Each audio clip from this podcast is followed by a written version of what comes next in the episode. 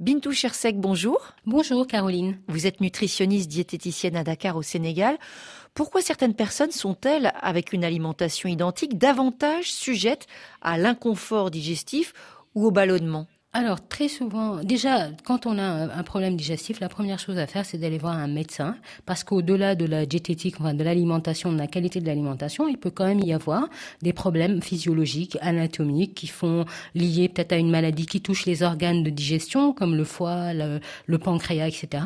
Euh, puis y avoir une gastro-entérite qui entraîne ces, ces problèmes, le surpoids, euh, la prise de certains médicaments comme l'aspirine, les, anti-inflammatoires et même euh, l'anxiété qui peut être euh, source de, troubles digestifs.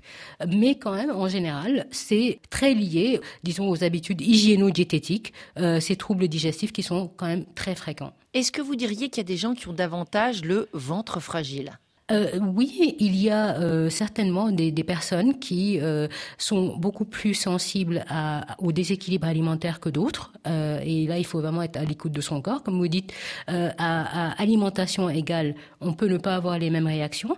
Et donc, ces personnes-là devraient être d'autant plus motivées à équilibrer ce qu'ils mangent, à enrichir leur, leur alimentation de légumes, à être plus actifs pour réduire les troubles digestifs avoir, on peut dire, encore une encore meilleure hygiène de vie. Merci beaucoup, euh, Bintou Chersek. Tout à l'heure, dans Priorité Santé, à l'occasion de la Journée internationale pour les droits des femmes, nous allons parler de la prise en charge médicale au féminin, de l'écoute des patientes, mais aussi de l'adaptation des traitements et des soins aux spécificités de la physiologie féminine, une médecine personnalisée en harmonie avec les réalités biologiques.